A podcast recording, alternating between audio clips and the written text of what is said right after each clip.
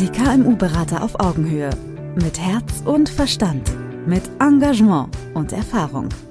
Als Bundesverband freier Berater haben wir uns dem Erfolg kleiner und mittelständischer Unternehmen verschrieben.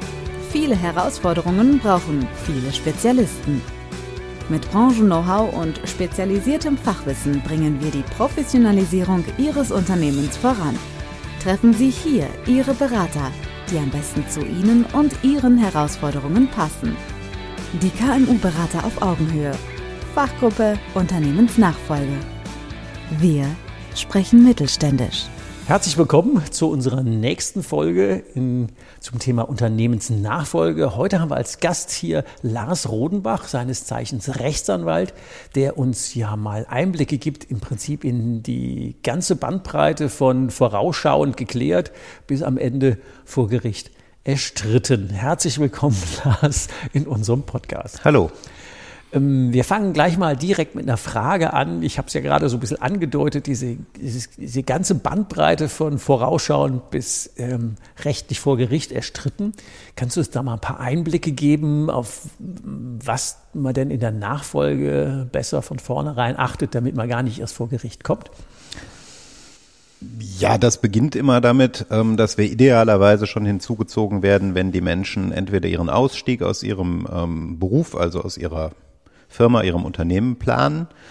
Ähm, das geschieht manchmal durch ähm, Unternehmensberaterkollegen, manchmal durch Steuerberater oder ähm, andere Berater, etwa die, die Finanzleiter und solche Personen, mit denen wir schon vorher im Kontakt stehen.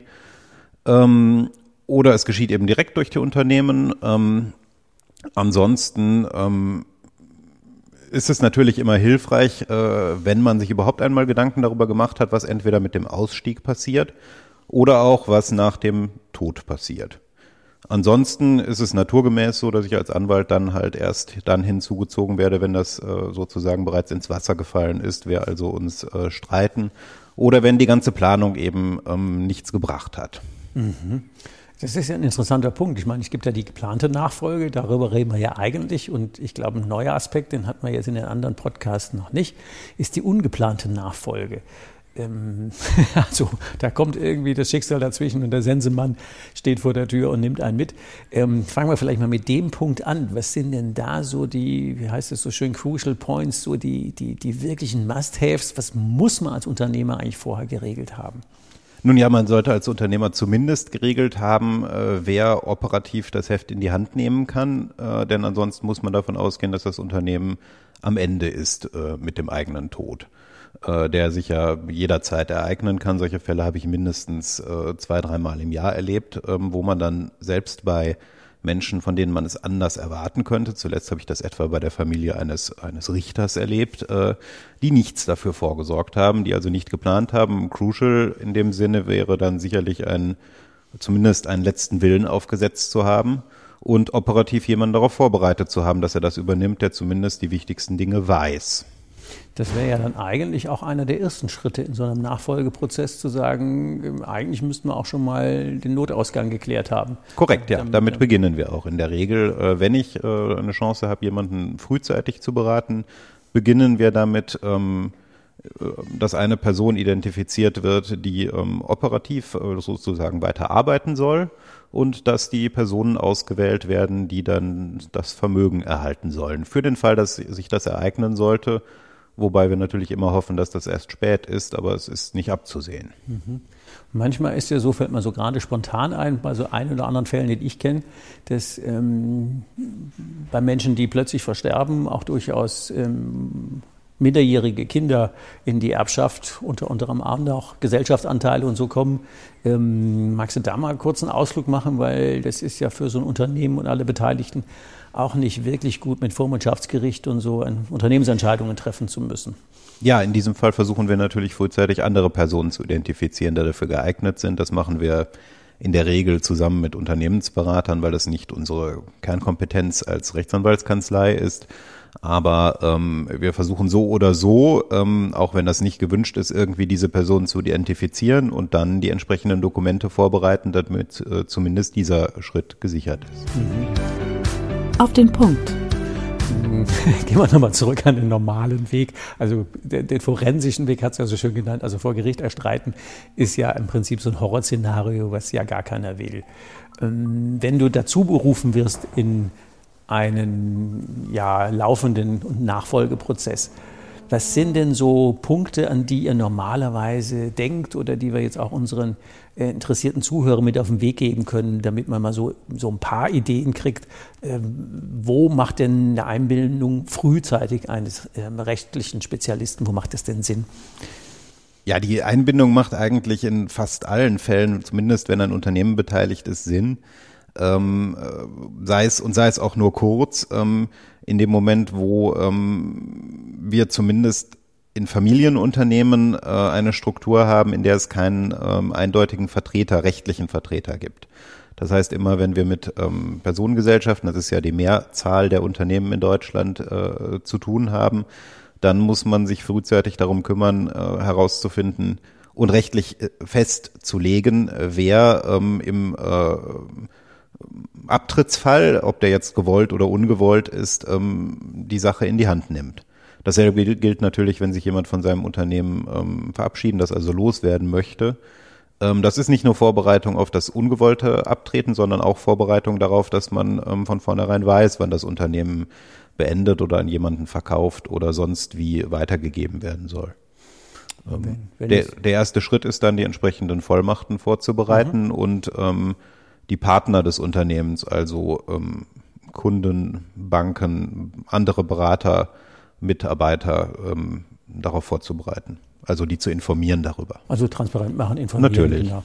Wenn es jetzt zum Beispiel Mitarbeiter gibt, die sich so sukzessive einkaufen wollen, ähm, gibt es da eine nette, man hat ja nicht immer so direkt aus der Familiennachfolge oder nicht direkt immer so einen ähm, Käufer, der, den, der den, das ganze Unternehmen übernimmt, sondern es gibt ja auch zunehmend Gestaltungen, wo Mitarbeiter einsteigen.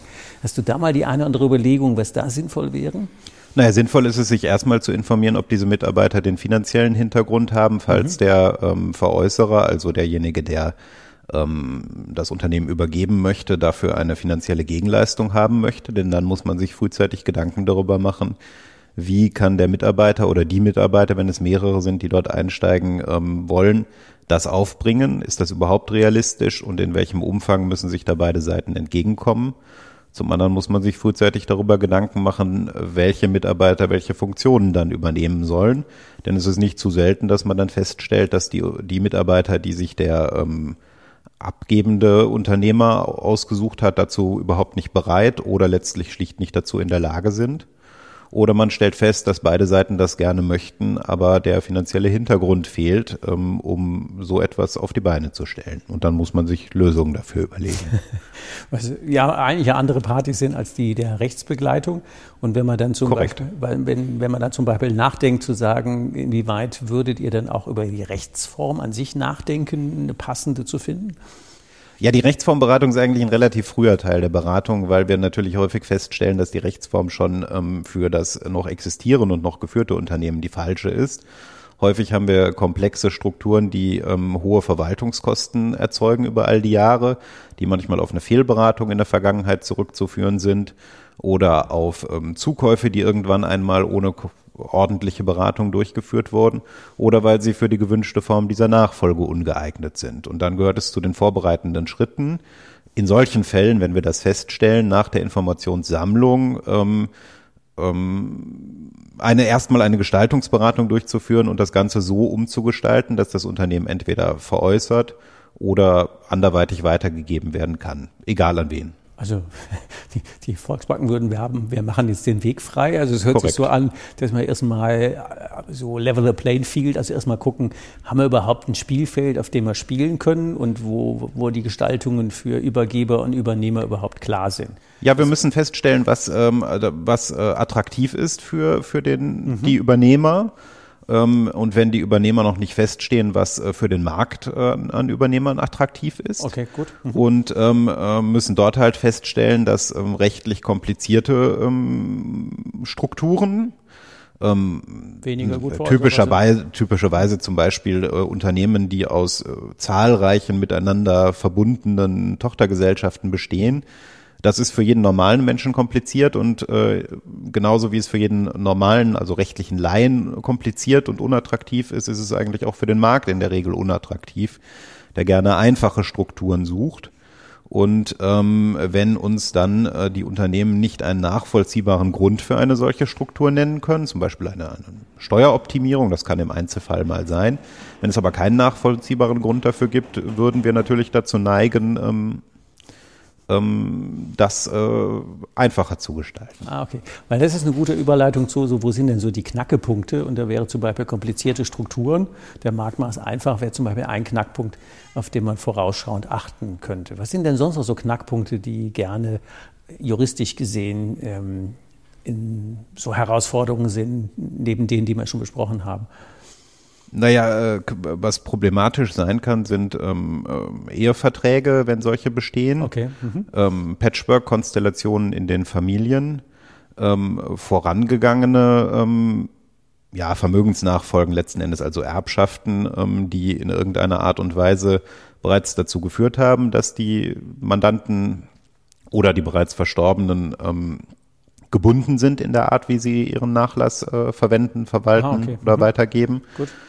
Und ähm, natürlich auch nicht rechtliche Verpflichtungen, die äh, gewünscht sind, dass sie umgesetzt werden. Ähm, moralische Verpflichtungen, ähm, behinderte Familienmitglieder und ähnliche Dinge, Oh, okay. die ähm, im Hintergrund sozusagen feststehen und wo die Frage an äh, uns ähm, und unsere Kanzlei gar nicht ist, ähm, wie es gemacht werden soll, sondern also nicht ob es gemacht werden soll, sondern wie wir es gestalten können. Das heißt also feststehende Wünsche, äh, zu denen eine, eine Beratung, wie sie jetzt etwa ein Unternehmensberater machen würde, gar nicht mehr gewünscht ist, sondern einfach nur eine Umsetzung äh, gewünscht ist. Typischerweise die Versorgung etwa von, von bedürftigen Angehörigen. Das ist eine der häufigsten Fragen. Also in Summe könnte man schon zusammenfassen, dass es Sinn macht, relativ früh im Prozess ähm, eine anwaltliche Beratung dazu zu ziehen und genau diese ähm, potenziellen Scheiterecken zu identifizieren, möglicherweise Steine aus dem Weg zu räumen und dann einfach erstmal schon mal zu ermöglichen, dass überhaupt man handlungsfähig und handlungssicher ist. Kann ich das so zusammenfassen? Ja, die Folge, wenn man das nicht tut, äh, ist äh, halt häufig, äh, dass ähm, deutlich mehr Aufwand und Konflikte im Nachhinein entstehen. Und der forensische Teil ist dann teurer. Und dann äh, gelangt man in die Forensik, die zumindest äh, sehr viel mehr Zeit in Anspruch nimmt und häufig auch deutlich teurer ist, ja. und auch nicht immer zum Erfolg führt. Nein, das hängt halt im forensischen Bereich äh, sehr davon ab, ähm, bei welchen Gerichtsbarkeiten man landet und mit welchen Gerichtspersonen man dort zu tun hat. Ähm, und wie gesagt, das ist äh, letzten Endes einfach mit unwägbaren Risiken verbunden, was natürlich die vorher äh, ein, die vorhergesuchte Beratung vermeiden kann. Dein Antrieb. Noch ein ganz anderer Aspekt. Was treibt dich dann als Rechtsanwalt an, sich in dem Thema Nachfolge so zu engagieren? Nun ja, zum einen freue ich mich immer, wenn ich Konflikte vermeiden kann. Das liegt daran, dass ich Konflikte, obwohl ich Rechtsanwalt bin, nicht mag. Sehr ähm, gut. ich äh, freue mich, wenn man Dinge so regeln kann, dass ähm, alle Beteiligten zufrieden damit sind. Ähm, und auf der anderen Seite ist es eine sehr bunte Tätigkeit. Man hat hier mit alten und jungen Menschen zu tun, häufig gleichzeitig. Man hat häufig mit ganzen Familien zu tun. Und ähm, es ist halt ein Bereich der anwaltlichen Tätigkeit, in dem man tatsächlich ähm, erreichen kann, dass alle Beteiligten auf allen Seiten glücklich sind und in dem man nicht nur von ähm, Mandanten und Gegnern spricht, sondern am Ende im besten Fall ähm, allen Beteiligten Glück wünschen kann und ähm, alle Beteiligten einen als äh, Hilfe wahrgenommen haben und nicht als Vertreter einer Gegenseite. Das, ist der Unterschied zur Forensik und das ist für mich eine sehr angenehme Komponente dieser Tätigkeit. Das hört sich sehr cool an. Drei Praxistipps. Was magst du denn unseren äh, Hörern mit auf den Weg geben, noch als finale drei Tipps? Drei Tipps ist immer schwierig. Es ist ein, ein, ein riesiges Feld.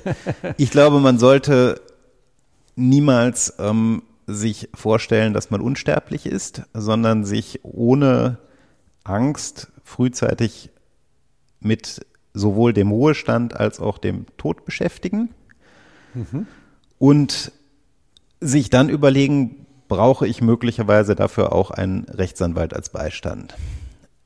dann glaube ich, sollte man sich frühzeitig ähm, und eigentlich sein ganzes Leben lang damit beschäftigen, ähm, was wünsche ich mir, falls ich einmal tot bin und wenn man sich diese Gedanken gemacht hat, sich darüber Gedanken machen, bin ich eigentlich selber dazu und ohne Hilfe dazu in der Lage, das äh, umzusetzen. Und auch dann wird man relativ rasch dort landen, dass man mit einem Rechtsanwalt ähm, sprechen muss. Und ähm, der dritte Tipp ist sicherlich ähm, eine frühzeitige Beschäftigung mit diesem ganzen Thema und die Einholung von einem rechtlichen Beistand führt dazu, dass ich Konflikte vermeiden kann. Und jeder sollte sich fragen, mit wem könnte ich denn einen Konflikt haben? Ähm, die meisten Menschen werden dann nämlich auf die Antwort stoßen, dass ihnen irgendeine Person mit Sicherheit einfällt. Wahrscheinlich schon. Ja. ja, das hört sich ja an nach ähm, tatsächlich ähm, dem Streben nach einem harmonischen ähm, ja.